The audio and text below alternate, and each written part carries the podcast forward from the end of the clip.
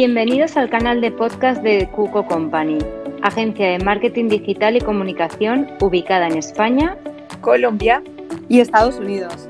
Esperamos que disfrutes con este podcast.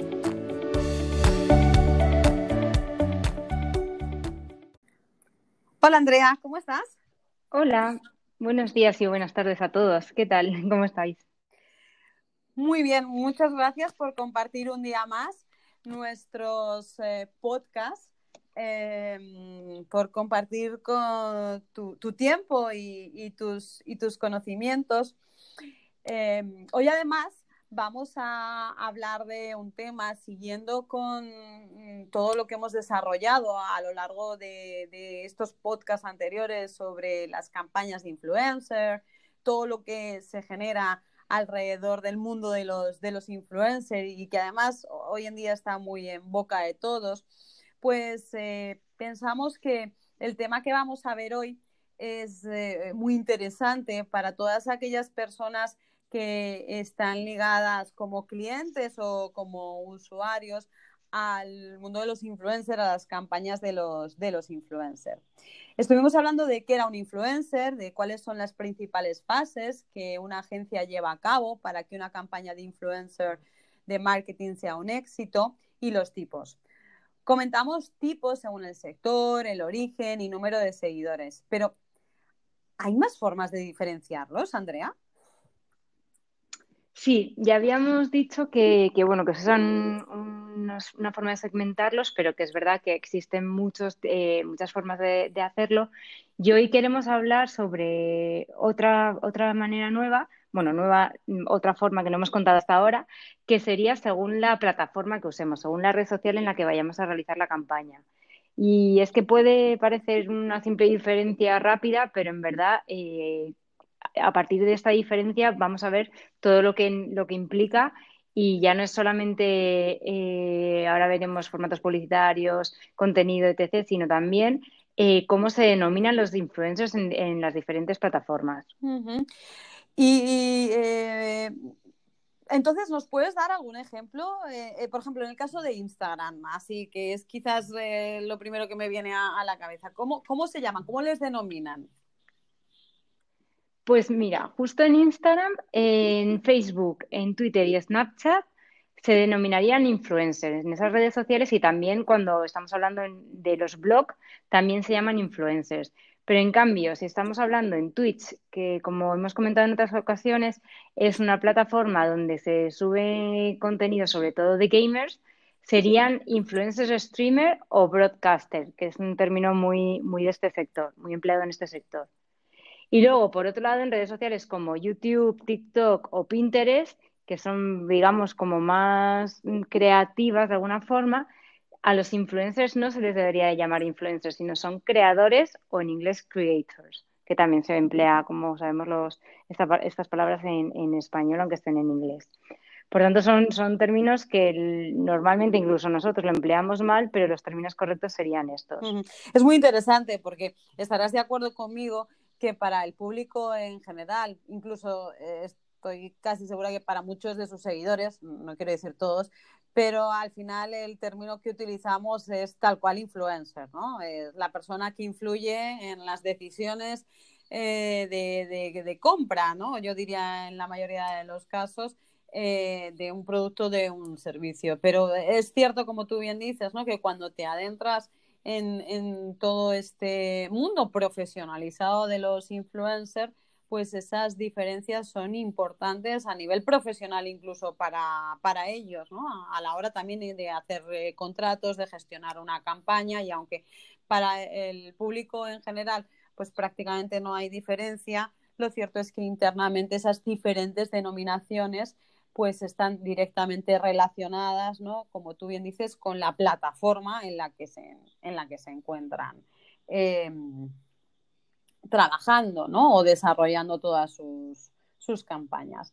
Y um, hemos visto eh, TikTok, hemos visto Facebook comentadas también, Twitter, Snapchat y LinkedIn. Existe una figura del influencer porque hay muchos clientes que nos preguntan Em, yo puedo contratar un influencer para que me ayude a promocionar eh, esta red social profesional. Sí, al igual que en de redes sociales, LinkedIn nos ha quedado atrás y lo único que en este caso se llamarían profesional o profesionales lo queremos traducir. Entonces, por hacer un poco el resumen, a ver si nos ha quedado claro las diferencias de denominaciones, sería en Facebook, Instagram, Twitter y Snapchat, influencer, que es lo más sencillo y lo que todos usamos. Y después en Twitch serían broadcaster o influencer streamer. Y luego lo que sí que se suele emplear mal es en YouTube, TikTok y Pinterest, que deberíamos hablar de creators o creadores y professional para LinkedIn. Em, es interesante, la verdad es que yo creo, volvemos otra vez a esto que comentábamos, que probablemente para el público en general seguimos o siguen utilizando este término en común, pero sí es cierto que al final la terminología que utilizas para cada uno de ellos eh, te hace ver también el tipo de publicaciones que hace, ¿no? Que es algo que nos vas a contar ahora, porque todos conocemos a influencers que están en varias redes sociales. Muchos de ellos empezaron en una red social, estoy pensando en algunos en, particular, pues empezaron en, canales como YouTube o viceversa, otros lo hicieron en Instagram, ¿no? Y lo que han hecho ha sido eh, alargar eh, su presencia en otras, en otras redes sociales. Pero la, la pregunta es, cuando hay un influencer que está en varias redes sociales, en Instagram, en TikTok, em, en Snapchat, eh, ¿hacen lo mismo en todas? Eh, ¿Siempre generan el mismo contenido? Sí, es, totalmente cierto que mm, la mayoría de ellos tienen perfiles en varias redes sociales, en casi todas de hecho, y, sí que es verdad que luego comparten un contenido en otro para darle más, mayor alcance. Si, por ejemplo, graban un vídeo en, en, TikTok, esto lo van a compartir en Instagram. Pero lo que sí que es verdad que lo que crean para dichas redes sociales es contenido diferente porque aunque parezcan que siempre es todo lo mismo, no es verdad y, se, y son contenidos que, que, de hecho están estudiados para que sean diferentes. Por ejemplo, en Facebook e Instagram siempre suelen mostrar, si de hecho si a partir de ahora todos los oyentes empiezan a fijarlo, van a notar la diferencia, es una vida más perfecta. Siempre están tratando temas como moda, lifestyle, también música, lujo, pero siempre es enfocado a una vida prácticamente perfecta y, de hecho siempre muchas veces lo, comentamos, que ideal es esta vida, todo perfecto, que luego detrás de ello no es siempre tan cierto, pero, pero, pero es lo que quieren mostrar. Y en cambio, en TikTok eh, que es la que, bueno, vamos a hacer un poco el recordatorio, es la mm, red social que está eh, creciendo eh, muchísimo en los últimos años y sobre todo es un público adolescente, aunque estamos viendo también que empieza a aumentar la edad media, sobre todo ahora con las crisis que hemos tenido confitados, sí que es verdad que ha habido más gente un poco de edad más adulta, pero es una red puramente para adolescentes donde se crean vídeos y hay muchos retos y challenges. Y en esta red social los influencers muestran una vida más loca y tratan sobre todo eh, temas de danzas, hay muchísimos bailes, comedia y se trata de ser muy creativo y muy original. También vemos mucho maquillaje, diseño, live tracks, que son, para quien no lo sepa, formas de realizar eh, cosas en comunes como se hacen en, la, te muestran cómo se hacen en, en un vídeo, incluso memes. Entonces, eh, también es importante ver cómo los influencers, lo que comentamos, que se están abriendo varios perfiles y tratan eh, los influencers de Instagram y Facebook, eh, están empezando a hacer un éxodo hacia TikTok. Y entonces están haciendo, pasando como lo llamaríamos a una perfección alocada, que es como mostrar su otro lado de no la vida tan perfecta, sino mostrar su otra cara, que es mucho más divertida, no tan cuadriculada, no tan perfecta, y viendo un poco lo que, como un poco más natural y, realmente un poco más divertido. La verdad es que es un tema muy interesante este eh, que comentas, porque de cara a los clientes ¿no? y a las agencias de comunicación que nos dedicamos a desarrollar este tipo de campañas, es cierto que en función del tipo de producto o servicio y cómo lo queremos presentar, ¿no? esa, esa perfección alocada, como dices tú, o esa perfección completa, que pues es, eh, es importante también la selección de la, de la red social. ¿no?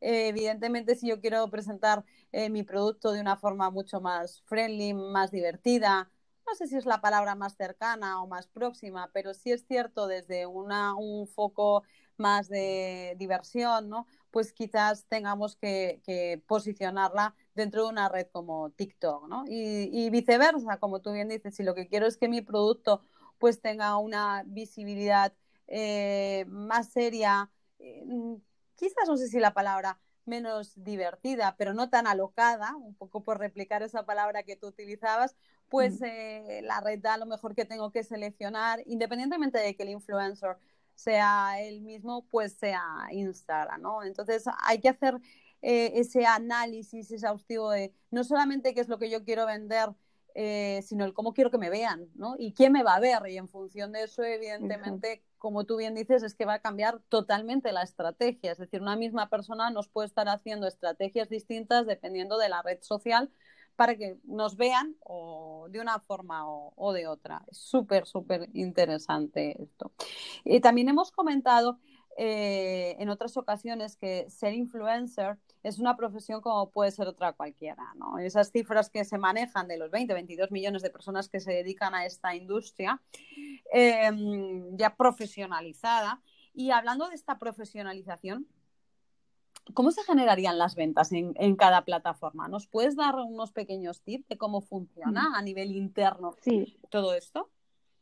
Sí, porque aquí, igual que hemos visto las diferencias de los contenidos y, de las denominaciones de, en, cada, red social, cada plataforma, los formatos publicitarios que se emplean también suelen ser diferentes. Nos vamos a centrar, como nos hemos centrado, y porque son las más comunes, en Facebook, Instagram y TikTok y es que en Facebook e Instagram los formatos publicitarios siempre están más enfocados al patrocinio de un post. En este post también incluimos a post, hacemos referencia tanto a stories, lives, sorteos, cualquier cosa que se publique en estas redes sociales. Y además, eh, como punto a destacar ahora mismo, eh, es que Instagram eh, antes solamente dejaba que estas mm, publicaciones que realizaban los influencers se, fuesen orgánicas, es decir, que solamente se promocionasen a través de sus seguidores sin, sin, invertir en ellas. Pero ahora también da la posibilidad de que las empresas lo usen como una forma de paid media de, para invierten dinero y así llega al mayor alcance y no solo sus seguidores lo ven, sino que a ti te puede saltar un anuncio de que sería el post de este influencer y que eh, por tanto la visibilidad y el alcance va a ser mucho mayor. Y además así también va a mejorar el, el retorno de la inversión de la campaña para las empresas. Entonces, esto es algo que ha puesto hace, hace relativamente poco eh, Instagram y siempre lo veremos porque mm, el influencer pone eh, producto patrocinado o publicidad pagada. O sea, hace una referencia en que está, en que es publicidad y que, es algo que le están pagando por ello, que también es importante destacarlo para, como decimos, profesionalizar aún más eh, este tipo de publicidad. Y en cambio en TikTok los formatos publicitarios que se usan están más enfocados a la creación. Como hemos comentado, es mucho más creativa esta red social, más divertida.